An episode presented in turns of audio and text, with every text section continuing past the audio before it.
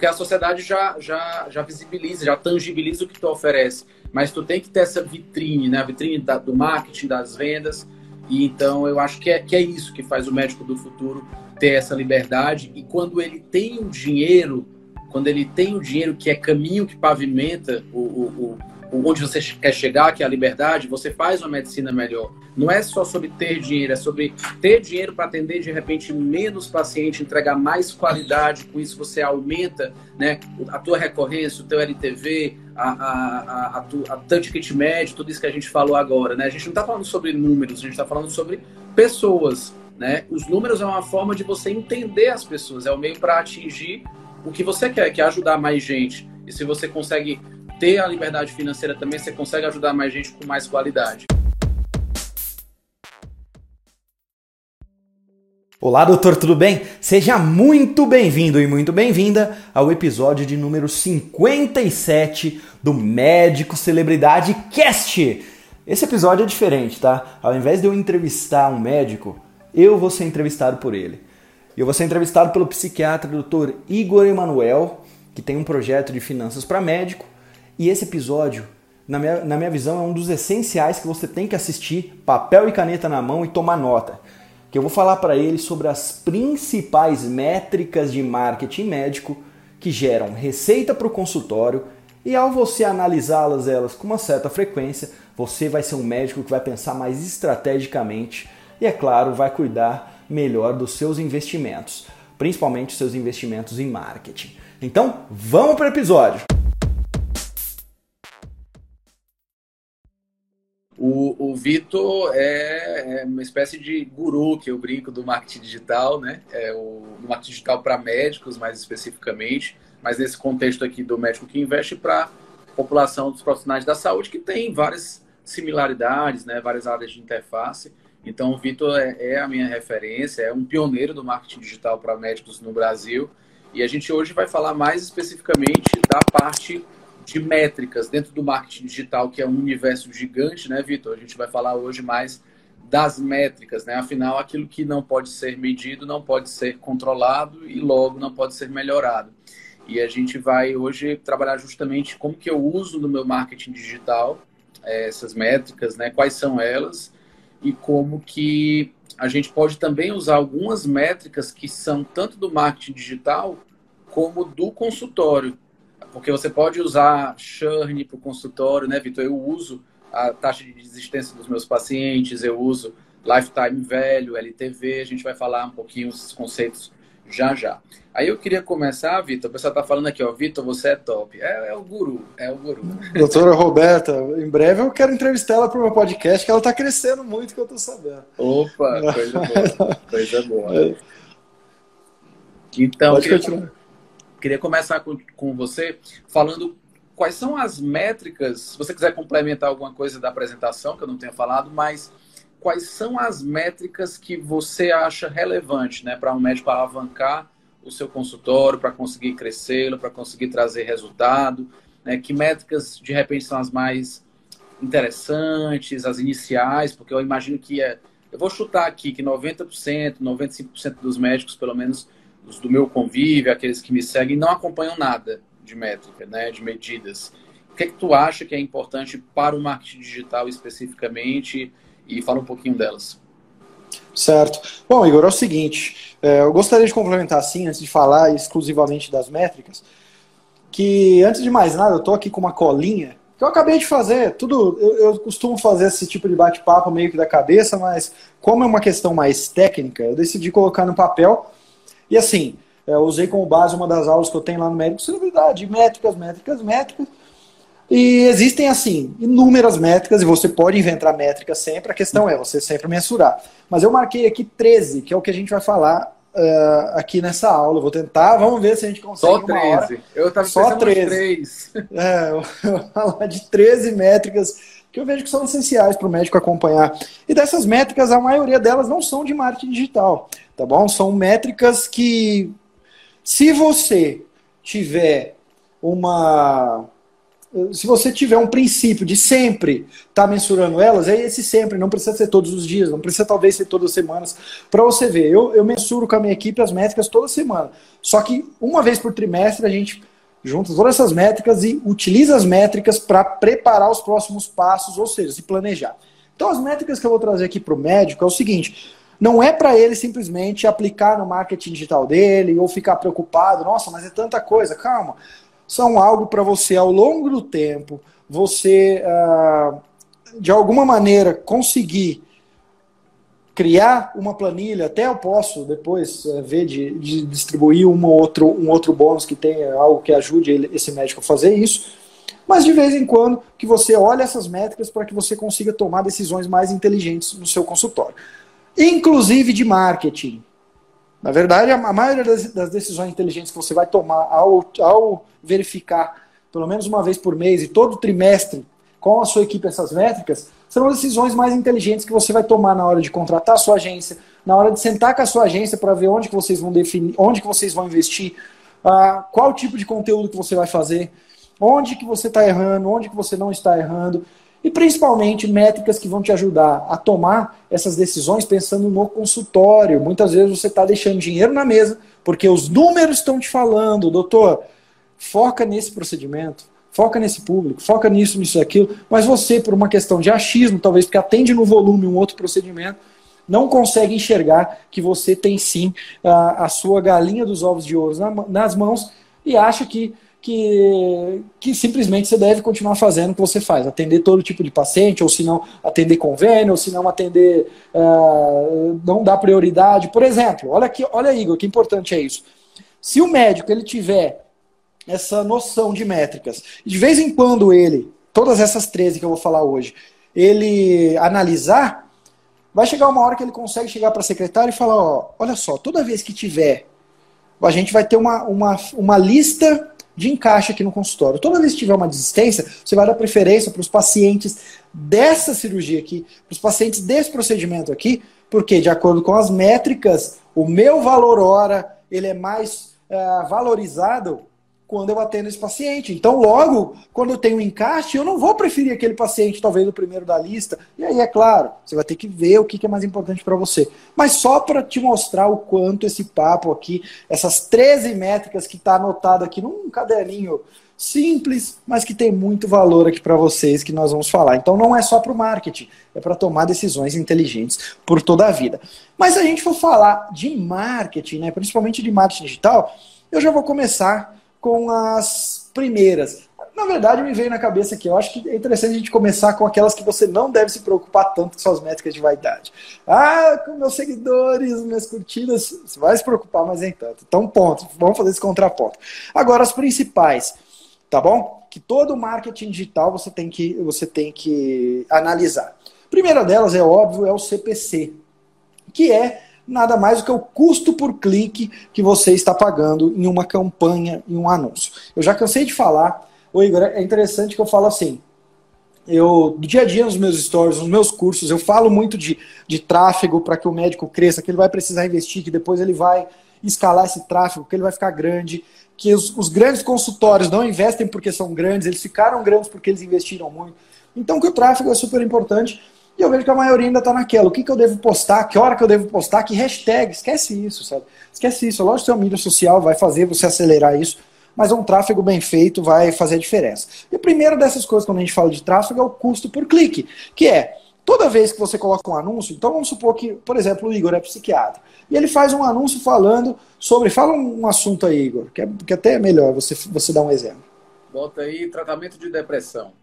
Tratamento de depressão. Então, vamos supor que tem um anúncio assim: você sente isso, isso, isso, isso, arrasta que eu vou te ajudar uh, com os meus stories diários, uh, vou te ajudar a controlar a sua depressão, vou te ajudar a conviver com a depressão, ter mais qualidade de vida. Lógico que a gente precisa, nesses casos, pensar muito bem por questão, questões, é, questões éticas. Toda vez que alguém arrastar aqueles stories do Igor, ele está efetivamente pagando por aquilo, toda vez que ele coloca um anúncio Uh, você mora, por exemplo, o Igor, se eu não me engano, está em Fortaleza, né, Igor? Isso. Então, você mora em Fortaleza e sofre por depressão, clique aqui e leia esse artigo, que aí vai para o site dele e ele vai tentar converter esse paciente em um agendamento. Toda vez que esse paciente arrasta, clica, faz alguma coisa, o Igor está pagando pro Facebook, pro YouTube, pro Google, pro Instagram, para que essa pessoa visite o site dele, o perfil dele, qualquer coisa do tipo. E aí a primeira métrica que a gente tem que estar em cima no marketing digital, seja com a sua agência, seja com você mesmo, é o quanto você está pagando CPC, que é o custo por clique. Isso aí é universal, é a primeira coisa que a gente tem que saber. Por que, que isso é importante? Muitas vezes você investe mil reais por mês, Igor, em marketing. E você tem com esses mil reais mil cliques para o seu site. Esses mil cliques para o seu site, naquela página de depressão, te geram 10 agendamentos. Então vamos lá. Mil você tem mil reais, gerou mil cliques, que te gera 10 agendamentos. Logo, você está pagando um real por clique, certo? Se você tem mil reais que você gastou, teve mil visitas, está pagando mil reais por clique. Legal. Aí você não fica de olho nas métricas. Você acha que simplesmente é colocar o tráfego ali. Só que aí o tempo está passando e cada vez o clique está ficando mais caro. Amanhã você está pagando três reais o clique. Sim, vamos colocar 5 para ficar uma coisa mais divisível. Você está pagando, em vez de pagar um real, você está pagando 5 reais no clique. E esse paciente de depressão, ao invés de você trazer mil pacientes para o seu site, você traz só 200.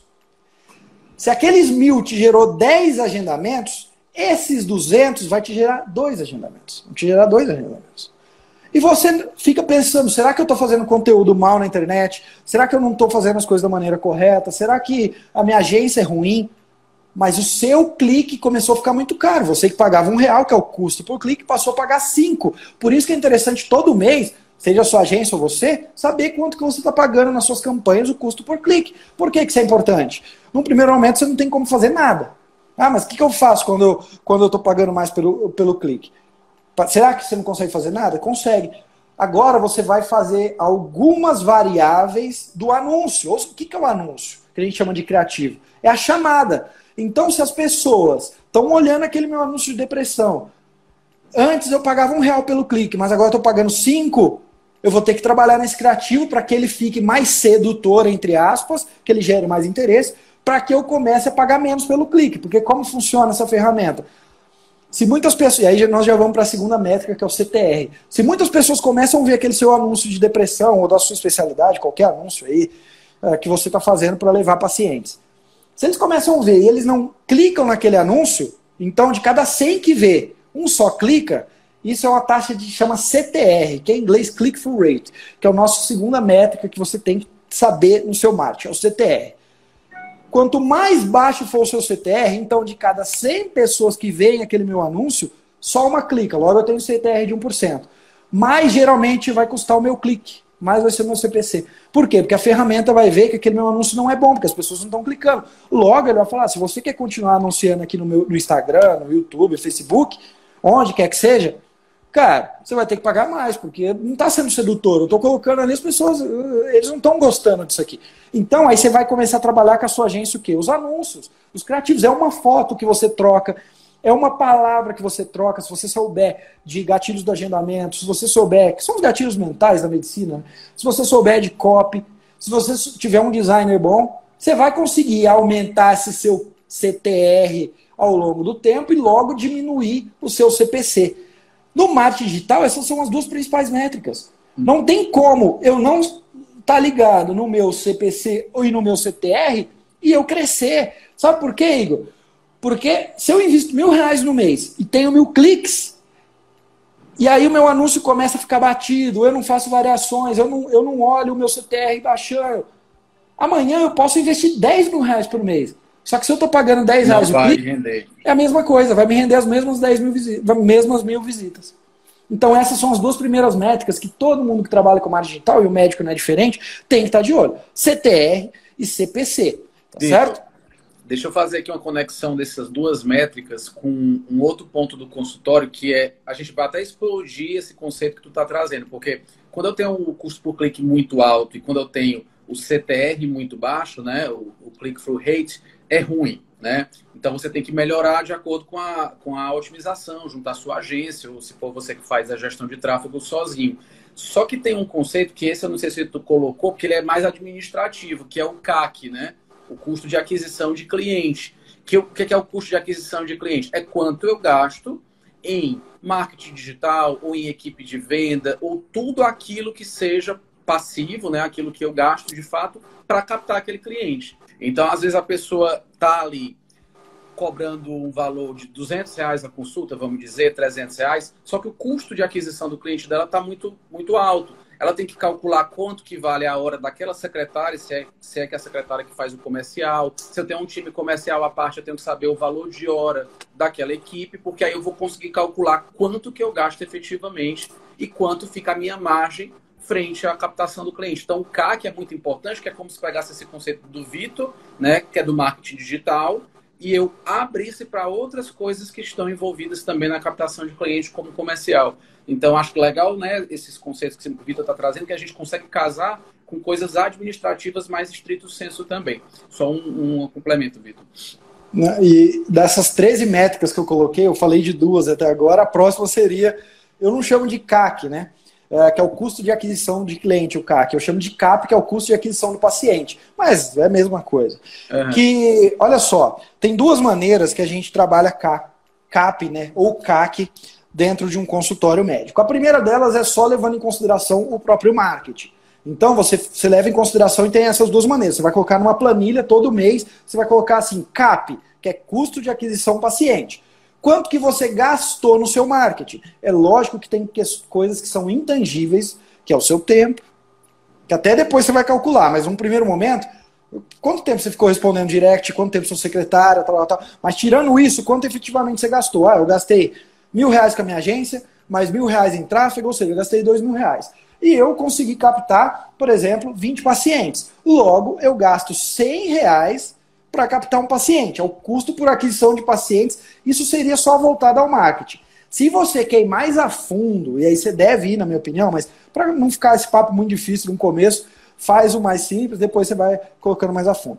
Você vai ter uma noção exata de quanto que é todos os seus gastos fixos e também você vai ter na tua planilha, que com certeza vai ter um financeiro, é uma questão importante, né, Igor? Você fazer um planejamento financeiro e saber também quantos são os seus gastos que não são aqueles que não são fixos. Então, ah, teve que ter um conserto novo, você investiu em um maquinário, investiu em um curso, foi para um congresso, isso aí vai estar na sua planilha também. Quando você tiver uma média de tudo isso, você também consegue inserir essa média no custo de aquisição do paciente. Então, agora não é só o marketing que você está colocando ali. Você vai colocar assim, poxa, esse mês eu tive um gasto no consultório no geral de 28 mil reais, incluindo marketing, incluindo gasto fixo, secretária, minha hora e tudo mais. E captei esses 20 pacientes. Logo, é, você vai dividir 28 28 mil por 20, ó, o Igor que é bom de conta, ele vai falar aí pra gente que isso aí dá em torno Já foi bom disso. Mil, mil duzentos, é, é, mil cento e pouquinho. Então é uma outra maneira. Mas sempre tem ali mês a mês, sabendo quanto que foi o seu custo de aquisição para o paciente. Por exemplo, eu que vendo o curso, eu tenho sei todo mês quanto que eu gastei, qual foi o meu custo de aquisição para cada cliente. Por quê que eu sei isso? Muitas vezes a gente acha que isso não é importante. Só que aí, doutor, é o seguinte. Imagina que um mês você gastou 10 mil reais no seu marketing. Você falou, não, o Vitor falou para mim que tem que fazer tráfego no, face, no Instagram, eu fui lá e torrei 10 mil. E você conseguiu seus 10 pacientes. E no outro mês que você gastou mil, você conseguiu os mesmos 10.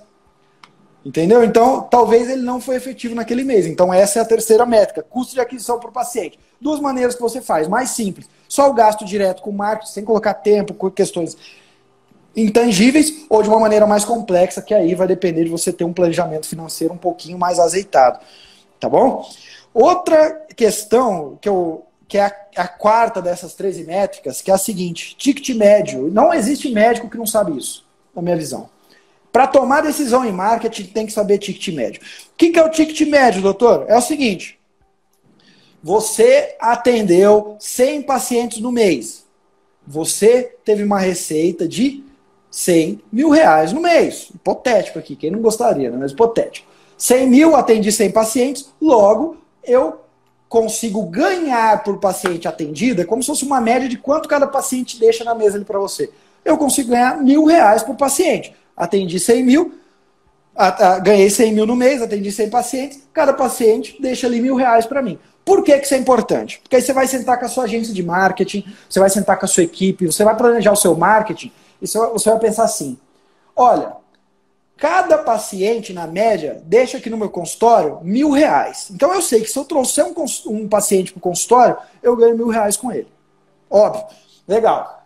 Essa campanha aqui, X, está me gerando cinco pacientes, eu gastando mil reais. Vamos supor que gastou mil reais, está gerando cinco pacientes. Aí você vai pensar assim, não, eu vou parar com ela, é pouquíssimos pacientes que me geram. Pô, eu tô gastando mil, tá me gerando cinco pacientes, mas doutor, lembra que o teu ticket médio acabou de te mostrar, te provar que cada paciente gasta mil reais com você na média? Logo, eu gastar mil reais no meu marketing para me voltar cinco mil, é uma decisão muito inteligente que você está fazendo. Não fica pensando assim, ah, mas isso está me trazendo pouco paciente. Mas quanto em média esses pacientes deixam para você? E esse é o ticket médio. Vamos mais além, existe uma segunda maneira de fazer ticket média ser mais inteligente. Você vai fazer ou por cirurgia, ou por procedimentos, ou por tipos de pacientes, por patologias, por exemplo, quem é clínico, não faz, eu não faço procedimento, não faço cirurgia, o Igor, por exemplo. Ele pode ter um ticket médio, se bem que a consulta provavelmente dele, no caso dele específico é psiquiatra, deve ser o mesmo valor para os pacientes ali é, de patologias diferentes. A depressão, tem uma, tem uma diferença, é o mesmo valor, mas eu faço uma diferença que não é tão praticada no mercado, mas não é uma coisa minha. Tem também quem faça, que é a primeira vez um valor e retorno outro. Então acaba que a gente calcula o ticket médio pegando a, a receita do mês e dividindo pelo número de pacientes, que é, o, é a forma mais rápida. Ótimo. Ótimo. Mas imagina que o, que o Igor fosse um cirurgião plástico. Ao invés dele fazer o ticket médio. Por quê? Porque um cirurgião plástico, eu já cansei de falar para vocês, ó. Quando você vai investir em marketing, você nem investe, ah, eu, investo, eu sou cirurgião plástico, eu invisto no marketing geral. Não. Foca em dois, três serviços, coloca todo o seu dinheiro naqueles dois, três serviços. Aí eu tenho uma atividade de médio celebridade que eu mostro como é que ele vai ver quais são os serviços que ele tem que investir, que não é só o que tem mais procura, não é só o que gera mais, tem toda uma equação. Legal. Então, eu sabendo o ticket médio por cirurgia, eu consigo investir de uma maneira mais inteligente no marketing. Eu sei que o. E olha só, mais uma vez, vamos pensar na nossa secretária.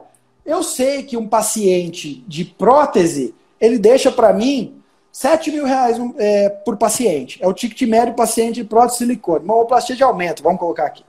E o paciente de rinoplastia me deixa 4 mil. Se eu tenho um encaixe amanhã, qual desses pacientes que eu vou dar preferência? Qual paciente que a minha secretária vai dar preferência? Porque ela já sabe que o meu ticket médio de pacientes de prótese é melhor. É maior, na verdade. Então, ela dá preferência para ele. Então, saber o ticket médio por serviço, se for o seu caso, se você for cirurgião, se você for um dermato, por exemplo, fizer procedimento, é interessante. Mas mais além, vamos supor um neurologista, aquele que atende o paciente, eh, o paciente está com distúrbio do sono e o paciente que está com Alzheimer. Muitas vezes ele vai fazer alguns, alguns é, procedimentos ou tratamentos com esse paciente que o paciente do distúrbio do sono gasta, em média, dois mil reais com ele por mês. Já o paciente do, do, do Alzheimer gasta mil. Qual que a secretária daria preferência? Na hora de investir no marketing, qual que eu daria preferência? Então, saber ticket médio é importantíssimo, tá? Ah, pegando todos esses quatro já que a gente já falou, vamos falar do ROI, que ele é super importante na hora de eu investir em marketing. ROI simplesmente é o retorno sobre investimento, né? Return on Investment, se eu não me engano, que é a, sigla em inglês, mas vamos uhum. colocar o retorno que você tem no marketing quando você investe. É isso mesmo. Pensa assim, ó, cada um real que você está investindo no marketing, lembra o, o CAP, que é o custo de aquisição do paciente? Cada um real que, que você investe no marketing, quanto que ele está te gerando? Né? Quanto que esse um real está gerando? Para você saber isso, a conta ela é simples, mas você tem que fazer todo mês. Tem que estar tá lá o teu ROI, o teu CAP, o teu ticket médio, o teu CPC, o teu... tem que ter uma planilha só para isso, para você comparar mês a mês. Até porque você vai ver que é importantíssimo comparar mês a mês. Eu vou falar mais uma métrica que vai te mostrar isso aí já já. Uh, se, eu, se eu vou falar de ROI, como que eu faço? Eu vou pegar o meu faturamento menos a mim, o meu investimento. Então, por exemplo, faturei 10 mil no consultório, investi mil faturamento menos investimento, 10 mil menos mil, dividido pelo investimento. E aí ele vai te dar uma porcentagem assim: 2%, 3%, 4%, na verdade é 3, 2, 3, 4, que ele vai falar assim. Você, em cada um real investido, ganhou 2, ganhou 2,70, ganhou 2,68, ganhou 10,20, ganhou. Chega uma hora que você vai começar a pensar assim: opa, eu falei para minha agência que eu queria investir em, em marketing digital para essas cinco cirurgias. Mas eu estou vendo o ROI aqui, a cirurgia A, ela me volta sete reais de cada um real que eu invisto. Já a cirurgia B me volta dois. Só que eu invisto a mesma coisa no meu marketing nessas duas cirurgias. Eu pago ali para ficar aparecendo ali no patrocínio, patrocinado essas duas cirurgias. Não, agora eu vou pegar essa verba que eu usava nas duas dividido, vou utilizar só na cirurgia A, já que ela me volta 7, ela me volta 2. Esse é o retorno sobre o investimento. Você tem que saber. Sabe, isso daqui parece que é, ah, mas eu não tenho tempo, mas se você tiver uma planilha, eu te juro, se você parar 20 minutos todo mês, uma vez por mês, 20 minutos, você consegue deixar aquilo lá pronto. Basta ter planilha. Eu tenho a minha, o Igor tem a dele, você vai ter a planilha. Tá lá pronto, porque a planilha vai fazer a conta para você. Você não vai chegar lá e vai, vai pegar assim, faturamento, menos investimento, dividir. Não, você vai colocar lá o Excel. Automatize e pronto. É, automatize e pronto. Então, ROI é importantíssimo. Tá bom? Eu quero trazer agora uma. Vitor, deixa eu só fazer aqui um complemento, trazendo de novo para outras coisas do consultório. O ROI pode ser usado, embora ele tradicionalmente é usado no marketing, mas você pode usar para qualquer aquisição que você faça no consultório, né? Então você compra um, um, um, maquinário qualquer, né? Sei lá, um aparelho de ultrassom, e aí você vai pegar a receita que aquele aparelho gera ao longo de um período X, no caso pode ser o mês, que é o mais tradicional de, de se mensurar, mas pode ser anual também. Né? Receita menos o investimento naquele aparelho, né? dividido pelo investimento, ou seja, o que fica frente ao que eu investi que é a margem, né? Nada mais nada menos é do que a margem daquele procedimento, daquela aquisição de um aparelho ou, ou de uma estrutura, também numa reforma você pode usar isso. Só que como você vai estar tá calculando mês a mês, e quando você dá, faz uma aquisição, você vai ter uma receita ao longo do tempo, né? Não é só naquele mês. Então acaba que a métrica fica um pouquinho distorcida. E tem uma métrica que chama taxa interna de retorno, que ela é mais financeira, mais administrativa né, eu ensino lá no, no curso A Saúde das Suas Finanças. Mas não vou fazer merchan agora, não. Depois eu, eu falo do, do curso. Vitor, só um detalhe que eu achei curioso. Os teus exemplos são ótimos, porque é tudo 10 mil reais cada paciente que deixa, mil reais, dois mil, é tudo valor alto, né? Então, né, porque os teus alunos são todos, tirando Celebridade. eu, todos top. tirando eu, todo top. O cara não tem agenda para os próximos três meses. Tá, tá difícil, tá difícil. A vida do cristão tá difícil. Mas fala aí, como tá a tua agenda? É, é, é porque eu também tenho, tenho um viés, tá? Eu vou ter filho em março, então. Mas eu vou, eu tô com vaga para abril agora. Tô com vaga para abril. Tá com vaga para abril, mas sempre quando a gente conversa dois meses com a agenda lotada, é. aumentando o preço a cada seis meses da consulta, assim, não entrega, assim o segredo, vai. não entrega o segredo que a concorrência está aqui, tá? Tô brincando. Então tá bom. então, ó, pessoal, o Igor tá, tá mal pra caramba. trabalhar um pouco esses conceitos para ver como eles se entrelaçam no marketing digital estrito senso e na realidade de outras coisas do consultório, na realidade financeira, né, daquilo que permeia não só o marketing, porque eventualmente, Vitor, vai ter gente que vai dizer, não, mas eu não quero fazer marketing. Mas você precisa conhecer as métricas para ser um bom profissional da saúde, saber o que está fazendo, senão você está só chutando, né?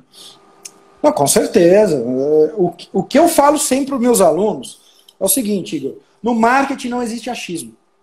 Ah, mas é porque essa foto é melhor. Não existe. Coloca é ela e coloca aquela outra pior. Aqui tiver o custo por clique mais baixo, é o melhor anúncio. Não tem. É igual, a... é igual ciência, né? Você faz o teste é. de hipótese, você faz o teste de hipótese, checa ali se a tua hipótese nula é verdadeira ou não, e com base nos números você vai tomar a decisão se, a, né, se aquilo ali está caminhando para o caminho correto ou não.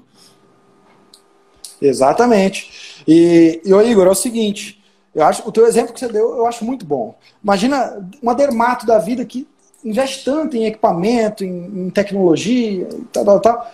Se todo mês ela tivesse uma planilhinha só mostrando o ROI que aquele equipamento está dando para ela, amanhã ela toma decisões mais inteligentes ela vai alugar para alguns outros colegas aquele que está dando um ROI mais baixo, talvez, porque não está pagando o investimento. Entendeu? Ou pelo menos eu, eu, investi, de cada um real que eu invisto nele, me volta 20 centavos, ou me volta 1,20. Ou seja, eu estou ganhando 1,20. Sendo que no outro equipamento é muito, eu ganho 10 é reais. É muito simples de calcular, né? É. A, taxa interna, a taxa interna de retorno, que é basicamente isso que a gente está conversando, só que ao longo do tempo, você você coloca a, o fluxo de caixa projetado, né? Esse mês o procedimento vai, vai gerar mil, no outro mês dois mil, no outro mês três. Você faz isso ao longo de 12 meses, 24 meses, aí você vê o tempo que você quer. E, cara, tem uma fórmula, você vai lá, só seleciona as células mês a mês e acabou-se. Então você sabe exatamente a rentabilidade do teu investimento, assim, é super, super simples. Exatamente, exatamente. Aí, olha só, a gente falou já de uma, duas, três, quatro, cinco das 13 métricas que eu quero trazer. Segura vamos aí, indo, vamos, lá. Indo, vamos para frente. Eu, eu, eu quero trazer para você agora uma métrica que se chama TIP, que na, minha, que na minha visão todo médico deveria saber, que é a taxa de indicação dos pacientes. TIP, taxa de indicação pacientes. O Igor, por exemplo, é psiquiatra, mas pensa você, ah, eu sou um nefrologista, estou pegando umas especialidades aqui, sou um hematologista, mas vamos lá. Você atendeu é, 100 pacientes no mês, vamos sempre utilizar esses 100 pacientes no mês. Não custa a sua secretária, ela tem um pós-consulta, se você tem um profissional de pós-consulta, melhor ainda, mas se não, é sua secretária, ou você mesmo, cara, Vitor, eu divido a secretária com mais 213 colegas. Ela não dá nem bola para mim. Que legal. Então, se você quer crescer, você mesmo vai anotar. Ah, você veio de onde? O seu paciente vai falar, né? Vim no Instagram, vim disso, vim de... Alguns vão falar assim, foi indicação, colega de trabalho, foi indicação. O, rapaz da, marmo, ah, da marmita que eu peço, eu perguntei se ele conhecia um ortopedista, ele falou, conhecia, vim aqui. Ah, legal, então foi indicação. Só vai dar um xizinho na indicação, dá um xizinho. Aí você todo mês coloca lá no seu TIP, você vai ver qual que é a sua taxa, uh, que é o, taxa né, de indicação dos pacientes. Que aí você vai medir essa taxa de indicação dos pacientes todos os meses e vai ver se está aumentando ou não. Sabe por que é importante você mensurar isso? Porque vai chegar uma hora, o saudável, tá? O saudável é que de 15 a 20% dos seus pacientes venham de uma taxa de indicação. Tem médicos que conseguem ter isso bem, bem maior, aqueles médicos ainda mais antigos, que tem uma clientela enorme, que já tem nome ali. Geralmente, metade da agenda dele é boca a boca. Mas na maioria dos casos, a gente vê que é saudável você ter entre 15% e 20% de indicação de novo paciente. Se você está abaixo disso, se você não mensurar, você não vai saber nunca. Você vai ficar no achismo. Porque sabe o que acontece nós seres humanos? duas vezes, um dia, dois pacientes falou que foi indicação de, eh, que foi indicação de colega de trabalho, você ficou com aquilo na cabeça, nossa, só vem paciente boca a boca. É nada, porque foi dois que falaram para você seguido e ficou com aquilo marcado, sabe? Anota. Aqui que você vai fazer? Poxa, eu tô com 5% de indicação de boca a boca. Opa, ligou a luz vermelha. Não, será que eu não estou atendendo bem esses dois pacientes? Será que minha equipe não está encantando? Será que meu ambiente é ruim? Vamos chamar aqui todo mundo, vamos, vamos ver para melhorar isso aqui. Opa, tá baixo. E, mas a gente atende bem, a gente faz uma autocrítica, os pacientes dão nota boa. Por que, que eles não estão indicando? Porque a gente não está fazendo ativamente um programa de indicação. É muito simples fazer esse programa de indicação.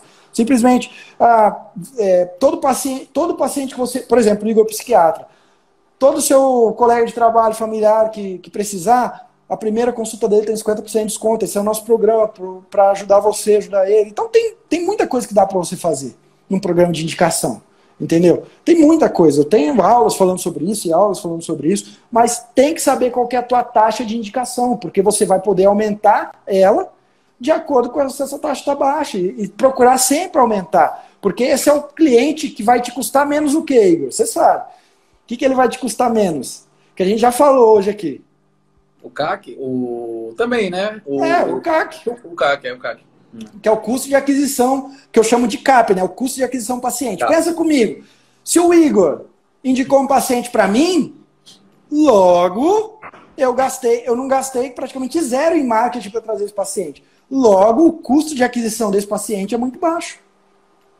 Você entendeu? Aí eu consigo é, gastar mais no meu marketing para trazer outros pacientes, porque eu já estou trazendo é, bastante indicação. Então, essa é uma métrica que você tem que sempre estar tá de olho, tá bom? Que é esse seu tip, tá bom? Aí, Aí eu vou trazer. uma coisa legal também do, desse tipo, eu não, eu não conhecia e não, e não mensurava. Essa aí vou, vou passar a ficar mais, mais atento para ela. Faz total sentido. Às, às vezes a pessoa acha que não está conseguindo ter a indicação porque, poxa, o meu serviço é bom e não está sendo indicado, e às vezes a pessoa tem um programa de indicação, tem um serviço bom, só que ela acha que é bom. Ela tem a percepção subjetiva, mas é ela quem está dizendo que é bom. Ela pode estar tá no alto engano, né? O cérebro dela pode estar tá fazendo uma distorção cognitiva, como a gente chama. E aí o que é que você faz? Você faz o NPS, né? Que é o Net Promoter Score, que é um índice que você pega as pessoas que dão nota 9 e 10 para o teu atendimento, que seriam os promotores. Você tira as pessoas que dão nota abaixo de é, menor ou igual a 6, né? 7, 8, é, 7, 8 é neutro, abaixo de 6, menor ou igual a 6, seriam os detratores, são as pessoas que não curtem muito o teu atendimento. E que de repente tu achava que curtia, mas você mensurou isso num formulário anônimo. Então você tira né, a, os, os, promotores, você pega os promotores, tira os detratores e divide pelo número total de pacientes. Então você tem uma nota, que é a nota né, do quanto o paciente indicaria para um familiar ou para alguma pessoa próxima, um amigo, o teu serviço. Então é importante mensurar isso também, porque senão fica, ah, o meu serviço é ótimo. Quem está dizendo? Tua secretária? Tua mãe? Né? O paciente é que tem que ser ouvido, né? Então o NPS é legal também. Exato, isso eu chamo de falsa sensação de segurança. Sabe o que acontece? Inevitavelmente você vai ser, você vai ser elogiado. Um outro paciente, nossa, uhum. doutor, nunca fui atendido por um, por um médico assim. Nossa, doutor, já fui em três dermato, já fui em, em psiquiatra, já fui em oito. Você é o melhor do mundo, você é isso, isso, aquilo. E aquilo a gente fica achando que essa é, esse é o pensamento médio ou da maioria dos nossos pacientes. É a falsa sensação de segurança. Eu falo que todo médico ele deveria ter dois é, alertas ligados a vida toda. O primeiro deles é o alerta do aprendizado. Está sempre aprendendo medicina, aprendendo mate, aprendendo vendas, finanças, finanças pessoal, investimento. Sempre tem que estar no modo aprendizado ligado. Senão vai ficar parado, vai cair.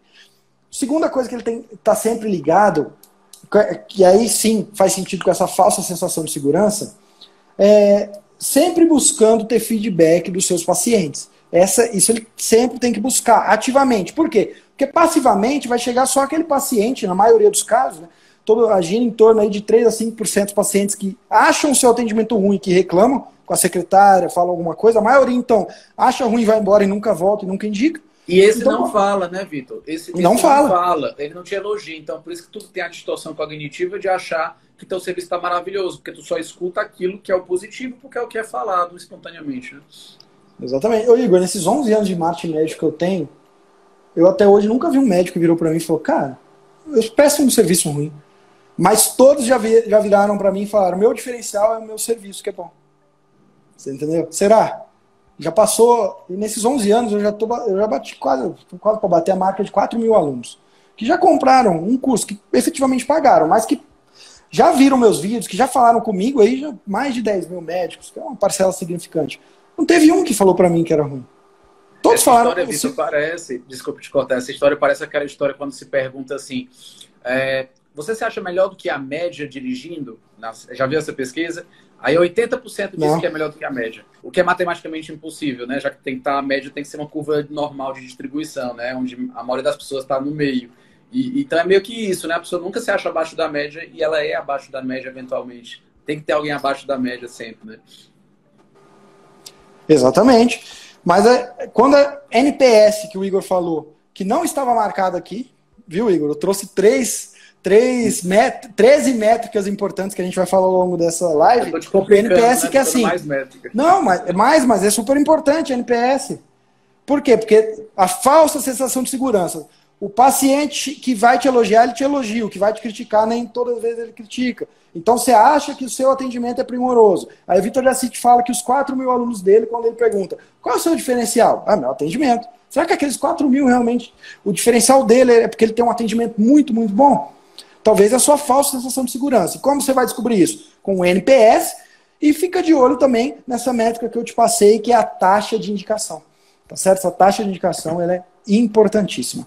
E aí, Igor, eu quero trazer duas métricas que estão correlacionadas, que é o MPS, MPS, que é a média de paciente por serviço, e o MPR, que é a média de paciente por receita. Isso eu acho que assim, é uma das métricas mais importantes que o médico ele tem que estar de olho na hora de investir no marketing dele.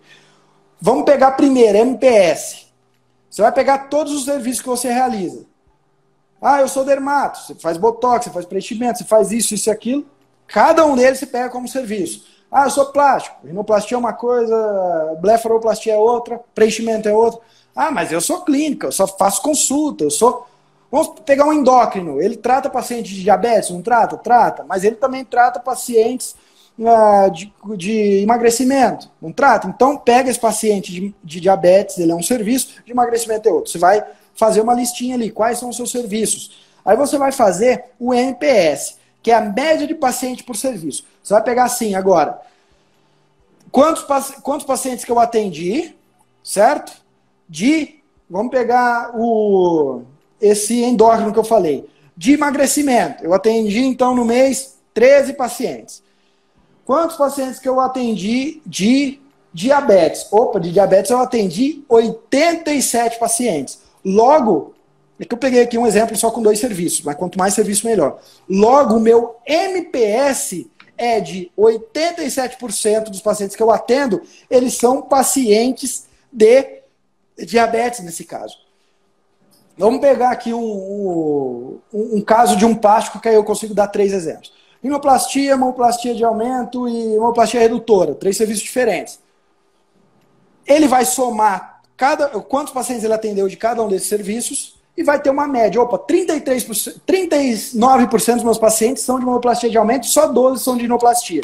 Para que, que você precisa saber disso? Mais uma vez, porque aí você vai depois ver quanto que, tá, que é o ROI que cada uma daquelas daqueles pacientes te trazem, e você vai falar: caramba, do meu tempo, porque logo, se você atendeu X% a mais de um, de um paciente de um serviço e menos do outro, você vai falar: poxa, eu passei duas vezes mais atendendo um paciente que me gerou três vezes menos de receita.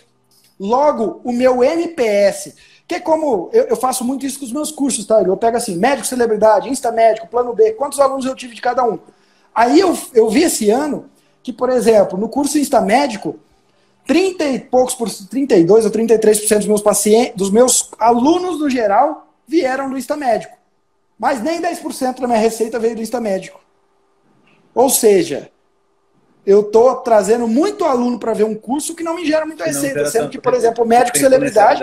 Uhum. Exatamente, o médico celebridade corresponde a 45% da minha receita, sendo que ele corresponde a menos que 10% dos meus alunos.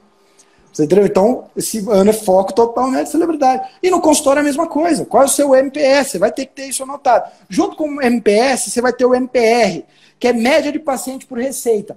Agora, você não vai ver o quantos pacientes você atendeu de cada um daqueles serviços. Você vai colocar a receita. Então, assim, rinoplastia, 32 mil reais, gerou esse mês. A mamoplastia gerou 9 mil. E aí você vai pegar a porcentagem, então pega o 100%, aí você vai fazer um gráfico de pizza, e vai estar tá lá. A rinoplastia esse mês correspondeu a 82% da sua receita. Aí você, poxa, mas eu estou investindo no marketing. O mesmo tanto que eu invisto na rinoplastia, eu invisto na mamoplastia. Não, eu vou investir mais na rinoplastia, porque ela me gera 82% da minha receita. Essas duas métricas que eu te passei aqui, o interessante é quando você mensurar elas, seja todo mês ou todo trimestre, gráficos de pizza.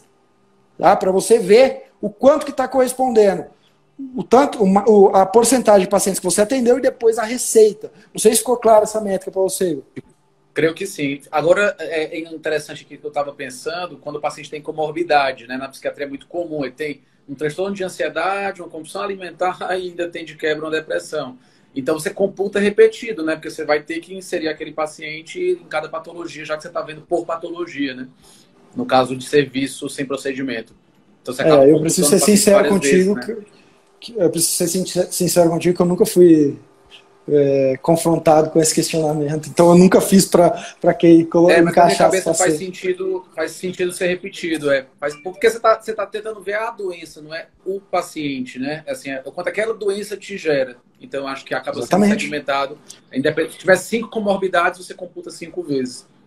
É, exatamente, porque vamos pegar o MPR. Amanhã você vai fazer esse gráfico de pizza e dentro da psiquiatria você atende N né, tipos de diferentes distúrbios ali, patologias e tudo mais.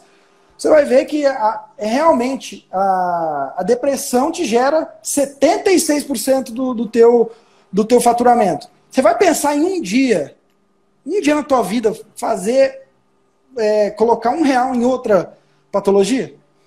Sendo que ela, ela que te gera mais. É lógico, aí você vai pegar outra métrica e vai ver, questão de tempo, hora também, vai que ela também te. E você gosta de atender também, né? Se você gosta de atender também, porque nem tudo também claro. são, é, é grana, mas 99% dos casos é. E aí, e aí você vai ver também essa questão. Então tem que estar de olho nisso aí, tem que estar de olho. Mais uma vez, quando a gente está falando de secretária, se você vê que o teu MPR, a sua média de paciente por receita no gráfico de pizza, corresponde a 40% da tua, tua receita corresponde a um tipo de serviço só, aí você vai chegar na secretária e falar, vem cá, vamos trabalhar como um time. Toda vez que, que tiver que encaixar alguém, você vai encaixar aquele paciente daquela, daquela serviço ali. Tá, mas o outro está na frente.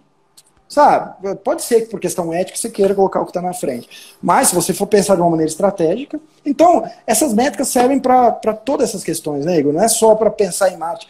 É, para tomar decisão inteligente de Marte, eu preciso ter essas métricas, né? E aí, uma métrica que eu acho importante, que é o FMP, né? Eu sempre dou essas siglas, mas nada mais é do que a frequência média do paciente. Olha só, isso você tem que saber. Quantas vezes seu paciente volta no seu consultório? Ah, Vitor, mas aqui é cirurgia eletiva, eu sou cirurgião na parede digestiva, é só. Eu não tenho como eu fazer duas apendicites. Não tem? Fazer cirurgia de apendicite. No, o cara nem quer ter recorrência, né? O cara é. nem quer ter recorrência de cirurgia bariátrica, é. o cara não quer que o cara é. voltar de novo para operar. Então, assim, se no seu caso, paciente né, de doença crônica, não é procedimento, o paciente não volta, tal, tal, tal, quer. Só que na maioria é o contrário. Esse paciente ele volta, o psiquiatra, o paciente volta. Você tem que saber qual é a tua taxa de frequência, tá bom? Por que, que você tem que saber qual é a tua taxa de frequência? Se você descobrir que a sua frequência é muito baixa, uh, então os, os pacientes. E como você vai fazer isso? Simplesmente, você vai pegar o número total de atendimentos que você fez, certo? E aí você vai, você vai é, subtrair o número de pacientes únicos que você atendeu. Talvez seu sistema vai dar isso, não pede para a secretária fazer manualmente todo mês. Então, eu atendi é, o paciente, eu atendi 100 pacientes, e desses 100 pacientes, 50 eram, eram pacientes únicos. Ou seja, a minha frequência é de dois. Eu tô, os, meus pacientes eles retornam duas vezes. Não quer dizer que todos retornam duas vezes. Tem paciente que retorna quatro, paciente que retorna um, mas frequência de duas vezes. Por que é interessante isso no marketing? A gente pensar. Porque tem três maneiras de você dobrar o faturamento. Isso aí todo mundo sabe. É, para eu dobrar o faturamento no meu consultório, eu preciso dobrar o número de pacientes que eu atraio. A primeira coisa. Mas se eu dobrar também a frequência que esses pacientes retornam, eu dobro o meu, sem precisar captar nenhum paciente. Então, ao saber essa minha frequência média, eu consigo chegar para minha agência, eu consigo agora pensar o seguinte: opa, minha frequência média é muito baixa. É muito, eu estou vendo mês a mês e antes os pacientes retornavam três vezes no mês, na média, ou, não, nunca vai ser três vezes, sempre, sempre assim, um ponto alguma coisa, tá? Um ponto alguma coisa. Então, antes os pacientes retornavam, vamos colocar assim, 1,5 no meu consultório, na média. Então, só que agora eles estão retornando 2. Ou seja, estão voltando duas vezes para o consultório. Porque, cara, vou pegar meu investimento agora em marketing, vou, vou colocar ele aqui no consultório para gerar mais experiência, fazer esse, esse, pessoal retornar mais ainda, vou colocar, fazer serviços novos. Então, eu sou psiquiatra, mas eu estou vendo que eu, eu, o pessoal não está fazendo exercício físico. Então, aqui, no, aqui eu atendo aqui pessoalmente, a pessoa vai ter um, vai ter um profissional aqui que vai. A pessoa sai da minha consulta e vai dar 15 minutos para ela de um, de um treino, de um alongamento, um relaxamento, alguma coisa, e ele vai pagar para isso, o paciente. Porque ele vai ver que é interessante ele ter essa fisioterapeuta que vai ajudar ele a fazer alguma coisa, que vai. Então você aumenta a sua frequência. Mas para isso você tem que anotar, não adianta achar, ah, meu paciente volta. Volta quanto, doutor? Não sei. Aí sabe por que a frequência é importante também? É... Ô Igor, é o seguinte todas essas métricas, na verdade, é importante para é importante isso. Mas vamos pegar a frequência aqui. Sazonalidade. Se tem uma coisa, até eu, eu coloquei aqui que é a taxa de sazonalidade, que é a próxima que a gente vai falar. Taxa de sazonalidade. Se tem uma coisa que todo médico deveria saber, é a taxa de sazonalidade dele. Como é que ele sabe isso? Pega pacientes que você atendeu num ano, você sempre vai pegar nos últimos 12 meses, tá? E aí você vai ver assim, opa, mês tal eu atendi 30, mês tal eu atendi 50, mês tal eu atendi 120, mês tal eu atendi tal. Vai deixar anotado. No segundo ano você vai fazer a mesma coisa. Você vai começar, aí você vai colocar os dois gráficos juntos, você vai começar a notar que todo janeiro a agenda do Igor explode. Por quê? Pessoa, começo de ano, não, quero tratar ansiedade, esse ano é meu ano. Janeiro o telefone toca e toca que não para. Aí, é bum, dezembro, o gráfico janeiro, tá lá. Dezembro, janeiro, setembro. Dezembro, janeiro, setembro. Só que aí, Igor, eu comecei fazendo marketing numa clínica de ortopedia. O que que acontecia? Janeiro, ninguém ligava para lá, não, férias. Por que, que eu vou entrar na, entrar na faca, vou ficar lá depois mais 60 dias? Negativa, né? Pô, 60 dias fazendo fisioterapia em janeiro, em fevereiro? Não. Março, a agenda, a agenda explodia. Setembro, a agenda explodia. Outubro, mais ou menos, novembro, dezembro, janeiro, nada. Opa, mas o Vitor e o Igor estão tá falando que eu preciso ter métricas na ponta do lápis. E agora ele falou para mim que depois de dois anos eu consigo calcular a taxa de sazonalidade. Mas para que, Vitor? Agora que você falou, eu já sei calcular. Eu coloquei um gráfico em cima do outro, eu vi que realmente todo setembro explode aqui no meu consultório. Janeiro, quase nada. Doutor, vamos fazer planejamento de marketing com a sua agência ou com você? Você colocou que você vai gastar dois mil reais por mês de tráfego. Será que não é mais prudente, já que você sabe que teu consultório vai explodir em março? Pega mil reais do mês de abril, que você sabe que é ruim, e coloca quatro no mês de março. Ou seja, você tem que usar a sazonalidade no seu marketing. Ou o contrário. Eu já fiz muito o contrário também, Igor. Poxa, janeiro era um mês ruim. Só que a nossa clínica tá, tá com um movimento muito bom. Ou se janeiro eu sei que sazonal, porque eu tenho, tá, não é eu achando não, tá? Você tem que também colocar algumas variáveis. Fui para um congresso, fiquei com 15 dias, tirei férias da agenda. Você coloca ali a variável, você vai conseguir enxergar no gráfico. Mas aí você vai falar assim, poxa, já que a minha clínica está muito, assim, o volume é bom, só que em janeiro é ruim, não adianta eu ficar investindo o mesmo tanto todos os meses. Vai lá e investe, pega o seu, faz o é o que eu falo para médico também, faz o planejamento anual de quanto você quer gastar em marketing. Poxa, eu vou gastar esse ano 20 mil. É a taxa do desapego, é 20 mil que você quer desapegou, tá ali, não é mais teu. Esses 20 mil, você acha que você tem que dividir mês a mês o mesmo tanto? Você vai, colocou 24 mil para investir no ano, você vai colocar 2 mil todo mês? Não, se você está vendo que janeiro, fevereiro é um mês ruim, porque se você tem a taxa de sazonalidade anotada, o que, que, você vai fazer? Chega em, em dezembro, você vai chegar para a agência e falar, ó, torra aqui 6 mil esse mês. Porque em fevereiro eu não preciso disso. Mas em janeiro férias, né? De repente tira férias no mês Ou tira férias também. Tira férias, ou tira férias.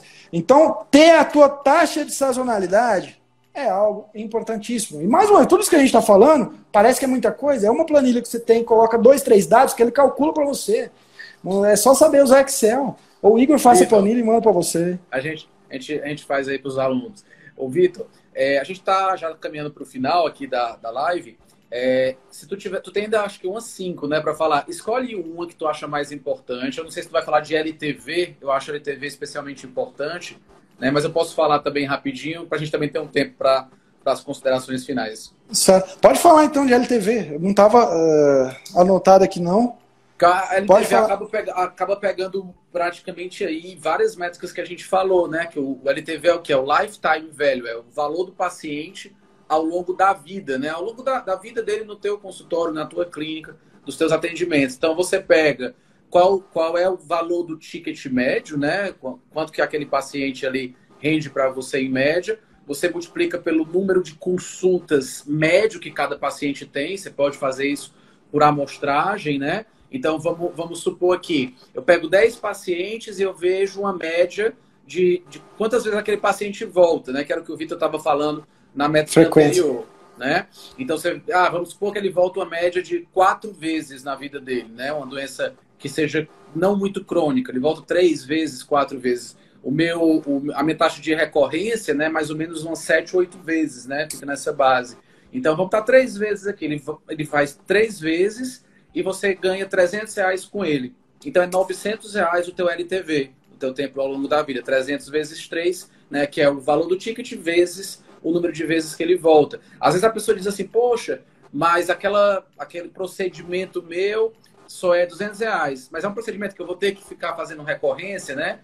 Sete vezes. Se a média dos meus pacientes volta sete vezes, ótimo. 200 vezes 7.400 já é mais interessante para mim do que um procedimento que é mil reais, mas que é só uma vez. Né? Se você olhar ao longo do tempo, isso acaba sendo interessante. É, e, e, tem uma forma de calcular o LTV, Vitor, que é, que é menos conhecida, que é você pegar o ticket médio do seu paciente, que é aquele valor médio que ele vale para você, e você divide pelo churn. O que é, que é o churn? É a taxa de desistência dos seus pacientes. Para saber o churn, você tem que saber o quê? Quantos pacientes ativos eu tenho? Então, ah, eu tenho 100 pacientes hoje que são ativos. O que é, que é ativo? Aí você vai estabelecer sua métrica. Aquele paciente que veio nos últimos três meses, ou paciente que veio dentro de um ano. Então, eu tenho 100 ativos dentro do que eu estabeleci do que é um paciente ativo. E eu divido, né?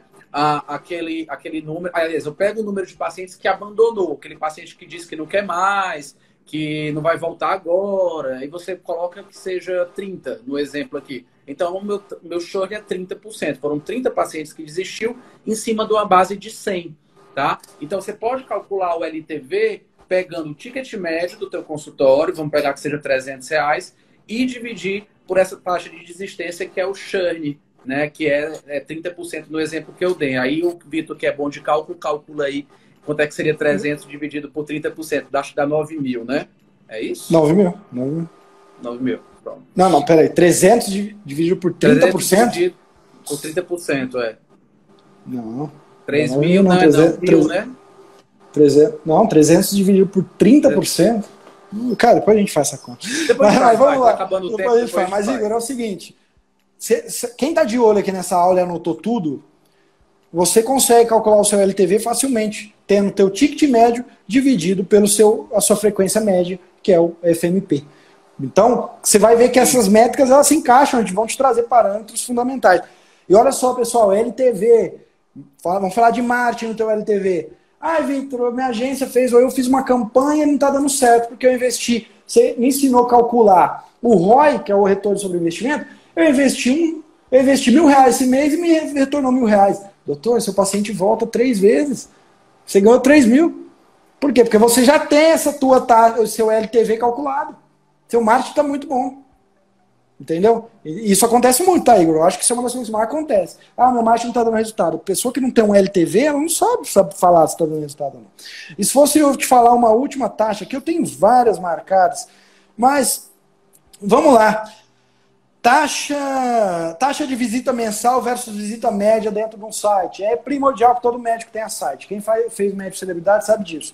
Aí você tem teu site. Você tem que ter uma taxa de quantos pacientes eles visitam seu site todos os meses e também anualmente. Por quê? Porque você vai ver também questão de sazonalidade para ver se, se, se, tá, se primeiro, se está crescendo, mas segundo, se, se as pessoas geralmente, ao longo do ano, ah, chega geralmente no inverno, meu site de dermato bomba, porque as pessoas querem fazer os procedimentos do inverno para não perder o verão. Então você começa a tomar decisões mais inteligentes, saber poxa, eu não vou investir os mesmos dois mil, mil reais todos os meses no meu mate. Melhor é investir aqui nesse mês porque tem muita visita, as pessoas já procuram, eu já sei que tem. Então tá de olho nessas taxas. Mas, gente, a gente tinha várias aqui métricas, mas Vitor, a gente fazer... das principais.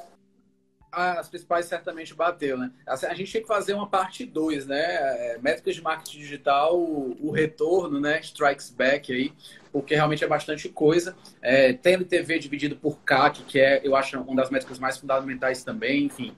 Então, Vitor, é, e, e, tem as métricas financeiras, né, que a gente não abordou aqui, as estritamente financeiras, até por fugir do escopo da live, acho que está meio, meio ruim aqui. Tu me escuta? Escuto conexão aqui deu uma, deu uma travadinha, mas é, tem as, as, as margens, né? Margem líquida do teu consultório, margem bruta, margem EBITDA, tem a taxa interna de retorno que eu citei brevemente, tem o valor presente líquido que é fantástico, porque é uma forma de você ver o quanto que rende de investimento naquilo que tu faz versus outros investimentos financeiros, e é um cálculo que é feito no Excel muito simplesmente também. Então, é Você ensina essas coisas no seu curso, Igor? É, no meu curso, no, no, curso da Saúde das Suas Finanças, que inclusive a gente está lançando turma agora, né, na semana que vem, na próxima quarta, a gente está abrindo inscrição e a gente está com um grupo VIP no WhatsApp, que é um grupo onde a gente vai ter uma oferta única, exclusiva e especial para quem estiver lá. E, e, tipo assim, esse curso, ele, ele não é um curso sobre finanças, é um curso como te dar mais liberdade, como trabalhar menos, como diminuir teu nível de estresse e burnout, a partir dos investimentos. O investimento é o caminho, né? Mas no final das contas, o que a gente quer é liberdade e independência financeira. E o Vitor vai estar lá, né, Vitor? No aula bônus, onde a gente vai discutir marketing digital, essas métricas aí a gente pode retomar, inclusive, né, Vitor? E fala um pouquinho também. Então, vão lá no grupo do WhatsApp, tá? O link está na bio. Quem tiver interesse em realmente aprofundar os conhecimentos financeiros de investimento, tanto do consultório como né, na pessoa física, esse é o curso, a saúde das suas finanças e fala um pouquinho, Vitor, do teu curso também, né? Do, do, acho que do médico celebridade do plano B da medicina, que também tem muita métrica. Eu já fiz dos dois, já, já fiz gatilho de, do agendamento, vou fazer também o da secretária, que eu tô. tô errada para ter feito, viu? Mas tô, tô devendo. Ótimo. Pô, Igor, é uma satisfação falar contigo por você ter sido um aluno do médico celebridade que psiquiatra que aumentou o preço da consulta sempre, que está com a agenda lotada, me, me, me, fico feliz, mas o mérito é sempre teu. Eu não vou ficar falando muito dos do meus cursos, não, cara. Eu acho que tem que louvar o trabalho que está fazendo no médico investidor. É, eu, eu não conheço, assim, eu não assisti o teu curso ainda, tá, tá na segunda turma, se não me engano, segunda ou terceira turma. Segunda. Quero é, uma hora oportuna vê-lo. Mas na hora que eu publiquei que ia fazer uma live com você, um, um aluno meu me chamou no direct falou: Ah, eu fui da primeira turma dele e consegui colocar. Consegui colocar minha vida nos trilhos depois que fiz esse curso. Ou seja. Ah, legal, foi final... o Gabriel, né? Acho que foi o Gabriel. Foi ele? ele? Eu não, eu não, eu lembro, não, lembro não, devia ter anotado para falar, devia ter anotado. Mas ele me falou isso. E, e de verdade, eu, eu sempre falo que existem, que o médico ele tem uma habilidade. Ó, se você quer aprender uma coisa, anota agora. Tá? Você, médico, você tem uma habilidade valorizada. Tá? Habilidade da medicina é valorizada. Pouca gente consegue pagar uma faculdade de medicina, pouca gente consegue passar um vestibular de medicina. O médico, na média dos profissionais no Brasil, ele é valorizado entre a. Tá ficando cada vez mais, ele é mais valorizado. Se você pegar a hora que um publicitário ganha, na média, lógico tem publicitário que ganha muito mais que o médico. Por exemplo, o Vitor Jaci hoje ele consegue ganhar mais que talvez 80%, 90% dos médicos, mas porque ele é o profissional da área. É, o, entre as maiores profissionais de marketing médico, não sei, o pioneiro, alguma coisa do tipo. Mas é na média. Pode, pode, dizer, é o melhor, é o meu guru. É o, é o, é o, o profissional de marketing médico que chama Vitor, o melhor que tem. Entre os Vitor. Aí ele.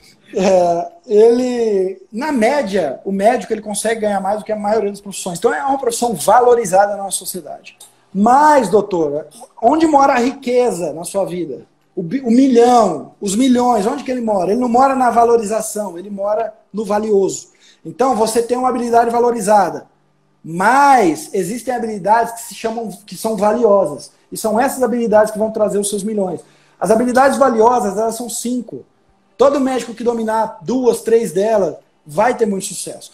Investimento, eu ganhar, eu ter, eu ter a, o meu, a, a minha vida financeira toda controlada, eu ter essa minha vida financeira com, com processo, planejamento, tudo mais, saber o que eu gasto está retornando, onde que eu invisto.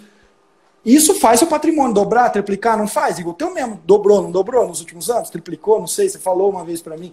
Dobrou. Já está aí na casa dos milhões. Ou seja, você saber finanças te garante hoje tirar três férias no ano. Por quê? Porque além da habilidade valorizada, você tem uma habilidade valiosa. Marketing é uma habilidade que pode fazer se dobrar, ganhar 10, 20 vezes mais do que você ganha. Ela é valiosa. Tá? Então, eu já falei finanças, marketing. Vendas. Você saber vender. Você fazer com que o paciente feche uma cirurgia ou não. Até para isso tem lá os gatilhos do agendamento. É valioso. Saber vender de cada 10 pacientes ao invés de um só fazer aquela cirurgia plástica, se passar a fazer três, você fica, mais, você fica rico três vezes mais rápido. Sabe? Então, vendas também, habilidade de se comunicar bem, fazer com que os pacientes entendam aquilo que você fala, que seus colegas te indiquem mais, porque eles entendem, você se bem, tal, tal, tal. Também, e lideranças, tem um time para liderar. Tem... Então, todas essas habilidades vão te fazer chegar ao seu milhão ou aos seus milhões mais rápido. Então, pensa assim: ah, eu sou médico, tenho uma habilidade valorizada. Que tal você unir uma ou mais habilidades valiosas? E, o, e cursos de finanças, assim, igual o seu, com certeza trazem essa habilidade valiosa ali para o médico, né? Com certeza faz com que ele faz com que ele chegue mais rápido a um milhão. Legal, Vitor. A gente falou isso no teu podcast, né? Onde, onde tu me entrevistou, dessas habilidades que são importantes para o médico do futuro, né? E eu citei também lá a questão da tecnologia, né? Como a tecnologia permeia tudo isso, permeia o marketing digital, permeia vendas, né? Hoje tem, tem, tem automatização por inteligência artificial, por machine learning, né? Aprendizado por máquina. Então, eu acho que é uma habilidade que integra basicamente todas essas que você falou. E gostei muito da tua fala quando tu disse da, da raridade daquilo que tu faz, né? Da unicidade daquilo que tu faz sendo o teu diferencial. Porque a sociedade já, já, já visibiliza, já tangibiliza o que tu oferece. Mas tu tem que ter essa vitrine, né? A vitrine da, do marketing, das vendas.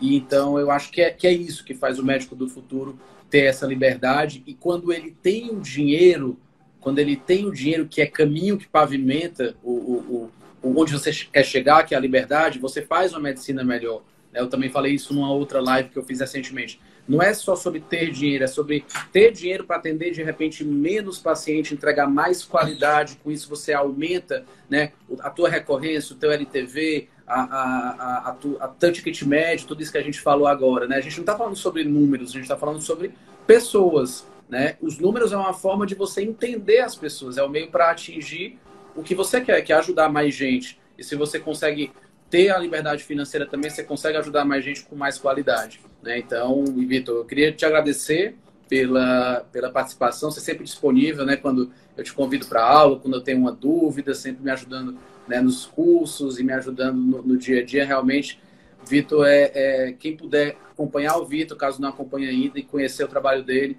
é algo fantástico. E não é fantástico somente pelo conteúdo que ele oferece, mas pela forma que ele envelopa esse conteúdo, que é essa forma humana, essa forma de realmente estar tá com o aluno, ele se preocupa com o aluno, pega na mão e leva-se embora. Então, Vitor, obrigado, parabéns pelo trabalho também. Né? Obrigado por, por, me permitir estar em 2020 contigo. Eu te falei isso no WhatsApp, de verdade, foi de coração. Você foi uma pessoa bem importante para mim ao longo do ano de 2020. De, aliás, 2019 também, né? Que foi quando eu comecei a é. acompanhar. Então, mas, é mas que bom, Igor, que, que a gente conseguiu. Pessoal, eu não sei se tem, porque eu, eu coloco, eu vou falar As dúvidas, né? Toda vez que eu faço uma live. É, toda vez que eu faço uma live, eu coloco um, tipo um adesivinho, nem sei quantas pessoas estão presentes, porque a minha filosofia é: se tiver uma pessoa, eu vou entregar o mesmo conteúdo se tiver 100. E médico a gente sabe que é difícil aparecer simultaneamente, então é, é uma coisa que eu, eu, eu nem vejo. Se tiver alguém presente aqui, dá um joinha, algum coração, um ok, só para ver se, se valeu a pena aquilo que a gente falou, se, se o teu se valeu a pena você estar presente aqui ou não, mas para incentivar a gente a fazer. É, mas o pessoal, o pessoal interagiu bem, Vitor, assim, batendo palma, dando ok, botando os emojis. É porque eu falhei, na verdade, eu passei metade da live lembrando de estimular para pergunta. E aí eu estava tão fascinado com várias métricas que, inclusive, eu não conhecia. Você vai me mandar essa cola, viu? Para poder lembrar e revisar e já colocar na minha planilha amanhã. Amanhã eu já vou inserir. Então, eu acabei esquecendo de estimular perguntas, né? Mas também, se tiver alguma pergunta, pessoal, a gente também pode estar tá respondendo aí, tá? É, enquanto não tem pergunta, Igor, Como qual é? dica você daria para um. Enquanto não tem pergunta, eu vou te fazer uma pergunta. O Igor sei. começou. Você começou na psiquiatria quando? Comecei há 12 anos. Aliás, desculpa, 12 anos de formado. Psiquiatria 7.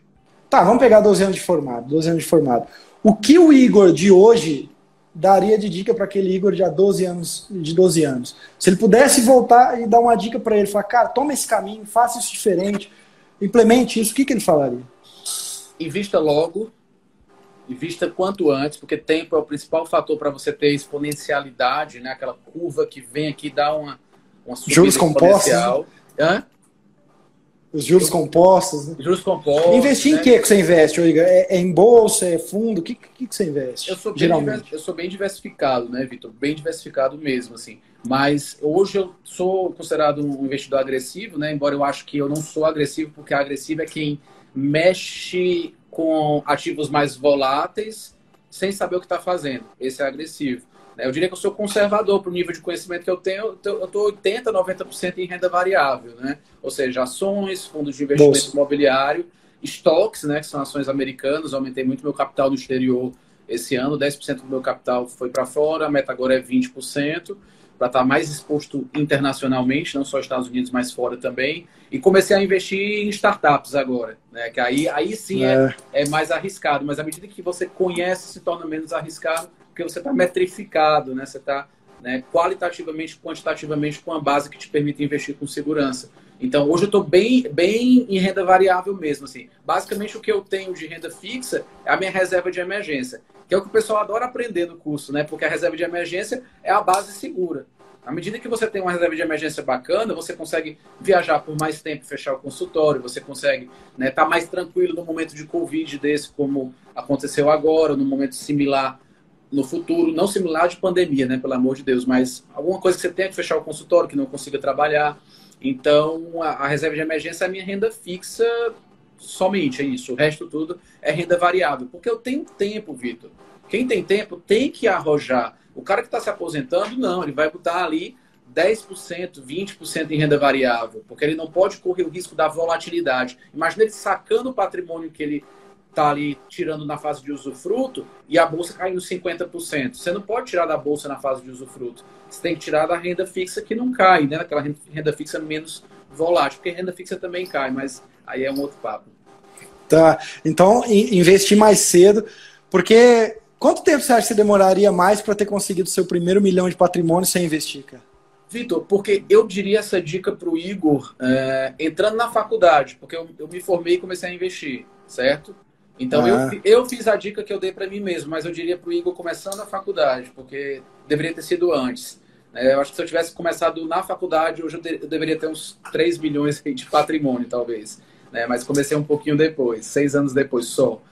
É, e eu acho que o marketing digital também foi uma coisa que eu demorei. Eu demorei a, a, enxergar com clareza. Eu comecei a fazer relativamente cedo, mas já ali terminando a residência. Né? Se eu tivesse estudado antes, eu tinha um resultado hoje também é, mais exponencial, né? Que eu acho que eu tenho um, um, bom resultado. Não é tudo isso que o Vitor falou, não, viu? É porque o Vitor, o Vitor é superlativo, mas é um bom resultado, mas poderia ser melhor ainda, né? Acho que a gente sempre pode melhorar e buscar essa excelência. Ah, não, melhorar, com certeza. Mas, mas você vive de consultório particular? Se eu vivo de consultório. Cara, eu, eu, ganho, eu ganho no meu consultório duas a três vezes o que eu ganho no SUS. Eu tô quase largando meu emprego público. Tá certo. É, e, e olha só, é, finanças é a mesma coisa que marketing, né? Você falou que se você pudesse, você teria estudado marketing antes. Mas todo mundo acha que é, um, que é algo, me fugiu a palavra, que, que aplicar, é, investir é a mesma coisa de fazer mate. Basta ler um ou dois artigos e vai lá e faz. E, e que já aprende, já é já um, um expert no assunto, que não precisa estudar. Estudar, sendo que você falou, não, eu teria falado para o Igor, Igor no começo da faculdade, estudar finanças e também estudar marketing, que eu consegui. Eu acho que é esse o caminho. Mas é isso aí. Não sei se, se tem alguma dúvida aqui. Se alguém quer pessoal... perguntar, fazer alguma pergunta. Eu acho que o pessoal tá o pessoal manda de, tanta, de tanta métrica, né? De tanto é. termo, de tanta sigla. Mas a ideia é essa, né? Gerar o conhecimento e a inquietude, que a inquietude gera a aplicação desse conhecimento. Senão fica conhecimento vago, né? E aí não tem, não tem sentido. A gente tem que aplicar isso.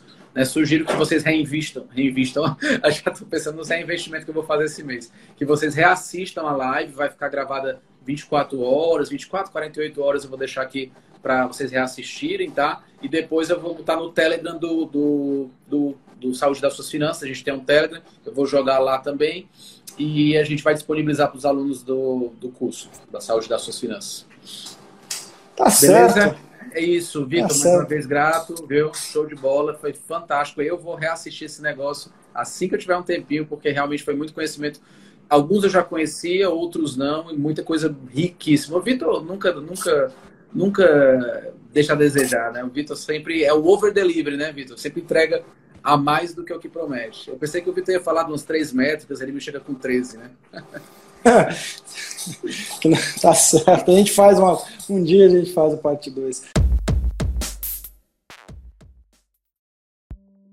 Viu só, doutor? Falei para você que valeria a pena você assistir esse episódio até o final. Que valeria a pena você tomar nota, porque é um episódio, um dos fundamentais que todo médico deveria assistir para saber analisar o que está dando certo no marketing, principalmente tomar mais decisões estratégicas espero que tenha te ajudado. Do mais, qualquer dúvida que você tenha sobre esse episódio ou sobre os anteriores, vai no meu Instagram, é @vitorjaci e pode me enviar um direct que eu vou te responder com todo prazer, tá bom? E além do mais, se você quer aprender marketing médico da maneira correta, sugiro que um dia você se inscreva no meu curso mais completo de marketing médico, que é o Médico Celebridade, um curso que vai te ajudar a viver de consultório particular e ser reconhecido pelos pacientes da sua região como um dos principais especialistas. No mais, até o nosso próximo episódio do Médico Celebridade Cast!